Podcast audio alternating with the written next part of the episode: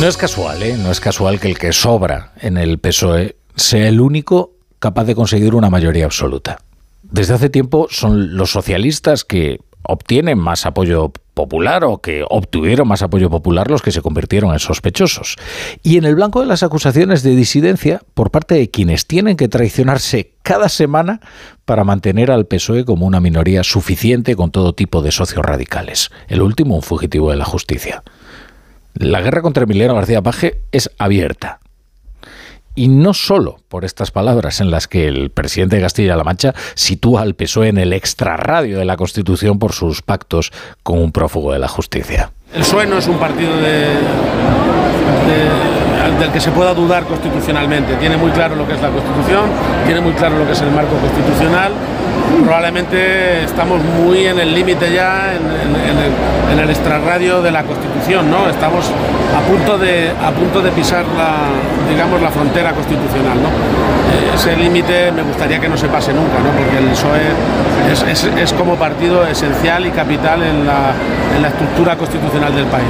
Si es que además se ha quedado corto, se ha pasado de prudente. Emiliano García Paje. Era habitual que los dirigentes socialistas expresaran en privado sus diferencias con Paje. También alguna escaramuza pública, pero lo de hoy Nunca se había enfrentado a una andanada semejante de los dirigentes de Ferraz y de algún ministro del gobierno, como el verdadero portavoz que es Óscar Puente, ministro de Transportes, pero verdadero portavoz del gobierno, un hombre que está dispuesto a llegar donde no todos llegan y a defender cualquier cosa y su contraria. Eso sí, siempre con vehemencia y con formas pendencieras. No, yo creo que quien está en el extrarradio del Partido Socialista Obrero Español es el señor Paje desde hace bastante tiempo. Nosotros estamos en el centro de la Constitución.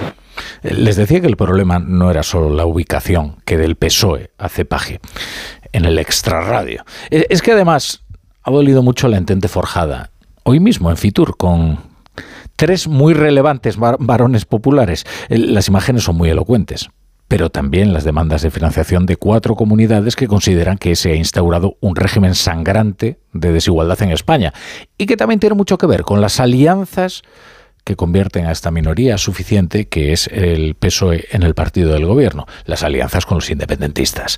Paje, Moreno, Mazón, López Miras, departiendo amablemente, cordialmente, en, en, IFEMA, Castilla-La Mancha, Andalucía, Comunidad Valenciana y Murcia, que reclaman al gobierno 3.000 millones de infrafinanciación. Y cuando la acusan de traidor a Emiliano García Paje, él desde luego no se priva de contestar. Toda mi vida me la he pasado ganando al Partido Popular y a la derecha en las elecciones. Me importaría que todos los demás hicieran lo mismo, ganar al PP. El que gana a la derecha es la extrema derecha en este país ¿eh? no está en ningún extrarradio. Incluido el señor Sánchez entonces. yo, gano a las elecciones y a lo que me dedico. A ver si voy a tener que pedir disculpas por ganar las elecciones. La brújula. Con la torre.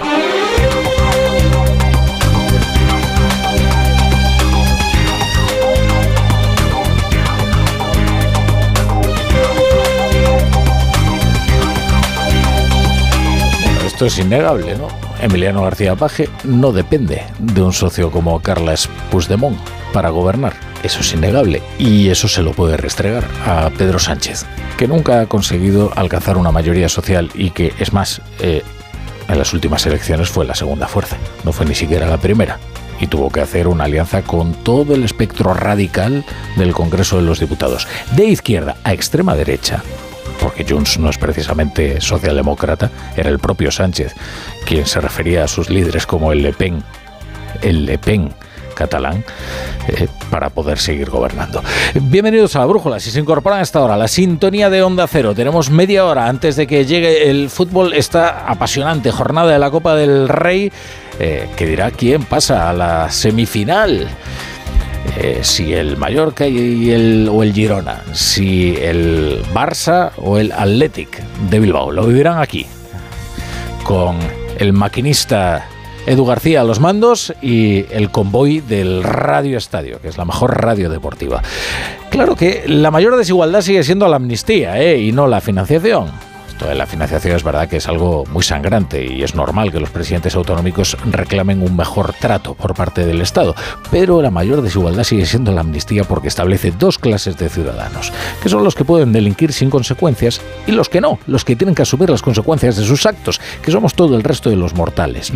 Lo útil sería que el gobierno publicara ya la lista o que en una tercera enmienda declare en la ley de la amnistía la inviolabilidad de Carlos Puigdemont que eso le, ahorraría todo este bochorno a gente como Félix Bolaños, defensor del concepto terrorismo respetuoso de los derechos humanos. ¿De verdad alguien cree que es comparable el proceso independentista con el terrorismo que sufrió España durante décadas? Lo que todos entendemos por terrorismo, lo que España sufrió durante décadas de terrorismo, eso está fuera de la amnistía. Sí, claro, y tampoco es lo mismo el 11S que el ejército do povo guerrillero galego, que ya ni recuerdo cómo se llama. ¿Y qué tendrá que ver eso? Es que lo que a Bolaños le parezca es algo perfectamente irrelevante. Aquí lo sustancial es que el PSOE está escribiendo a medias con los delincuentes una impunidad a, a, medida de los delincuentes y al ritmo de las decisiones de los jueces que los persiguen. Es decir, los jueces consideran el juez García Castellón, que hay indicios suficientes para investigar a Carlos Puigdemont y a los CDR por delitos de terrorismo y a Marta Rubira, y lo que está haciendo el Partido Socialista es salirle al paso a cada una de sus decisiones eh, en una ley eh, que está ahora mismo en tramitación en el Congreso de los Diputados. O sea, resulta que hay una malversación aceptable, una sedición aceptable, una fuga aceptable y hasta un terrorismo aceptable. Curiosamente, cualquier delito ya es aceptable si el que lo comete es un socio del gobierno alguien que permite con sus votos que Pedro Sánchez sea presidente. Por eso hay que, hay que repetir una y mil veces, todas las que haga falta, que la ley de amnistía es corrupción política, porque canjea impunidad por apoyo parlamentario. Y no, no hay corrupción aceptable. Ni siquiera esa que se hace para impedir la alternancia política. Es más, esa es la peor de todas.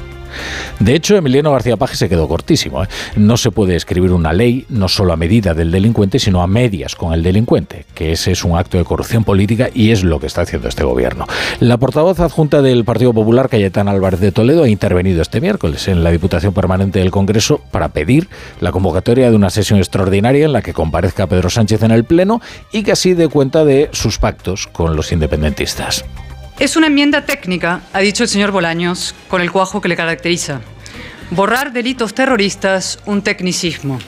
Y añadió, ojo, solo aquellos que no suponen una violación grave de los derechos humanos, es decir, solo las violaciones light. ¿Y quién dice que una violación es grave o light?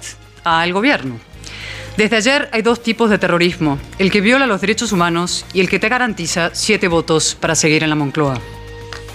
Es lo más grave ¿eh? que haya dos tipos de terrorismo, pero como les digo, también hay dos tipos de malversación. ¿eh? Aquella que cometen los que son socios del gobierno y la que comete pues el vulgar malversador de fondos públicos, que ese sí, ese sí se va a pudrir en la cárcel, si es que tiene la pena suficiente para ingresar en ella. Ha habido otra conjura regional, además de la IFEMA. Alberto Núñez ha presentado una especie de confederación de comunidades populares por la educación. A ver si lo explicamos, el contexto. Se ha ido a León a hablar de educación, porque allí el PP puede exhibir la gestión del gobierno de Mañueco. Y es verdad, es verdad que el informe PISA, tan devastador para España en su conjunto, ofrece, sin embargo, unos datos espectaculares, nórdicos, en Castilla y León. Ayer hablábamos aquí de ello con Alfonso Fernández Mañueco que explicaba cuáles podrían ser las, no todas tienen que ver únicamente con su gobierno sino también con la formación de los docentes también con eh, bueno con, la, con las familias no y es, muy interesante estudiar el caso de Castilla y León y quizás eh, sería más útil estudiar el caso de Castilla y León que eh, hacer misiones a Finlandia para ver cómo es ese sistema educativo. Claro lo que ha hecho Feijó es recuperar en León una idea denostada por los pedagogos de referencia del PSOE, que es una rivalidad nacional. Un mismo examen que evalúe en igualdad de condiciones a todos los alumnos españoles, que es útil porque permite hacer un diagnóstico más fino del estado de la educación y que es más justo porque todos esos alumnos acceden al mismo sistema universitario y resulta injusto que un examen que cuenta para la nota de corte sea más fácil para los que viven en un sitio que para los que viven en otro. Pero se sabe que la igualdad provoca urticaria en quienes luego se dicen defensores de la igualdad. Eh, como Feijón es presidente del gobierno, recurre a su poder territorial para implantar una selectividad común para las 11 comunidades gobernadas por el Partido Popular que es casi, casi una selectividad nacional. El, Ministerio de Educación va a poner todo tipo de obstáculos, porque eh, esto ya lo ha asumido como si fuera un desafío. De hecho, por el momento solo ha presentado objeciones de todo tipo. No tiene sentido tener 17 pruebas para acceder al mismo sistema universitario, cuando de lo que se trata es que haya una igualdad de oportunidades para acceder a las facultades y a la universidad. A mismo esfuerzo en el mismo país, mismas oportunidades.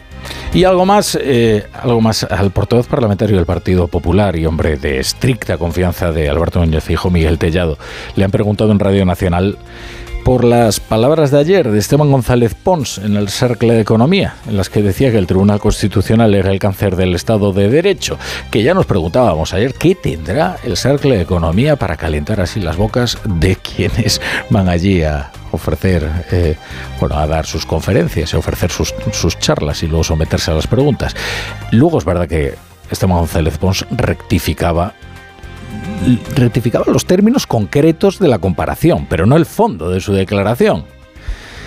Y por las palabras de Miguel Tellado se confirma que el PP está de acuerdo en que es desafortunado comparar al constitucional con el cáncer, pero no porque se fíen de la independencia de los magistrados, sino por no hacer daño a los enfermos de cáncer. La aritmética del Tribunal Constitucional es la que es y por lo tanto es normal que se dude de la eh, imparcialidad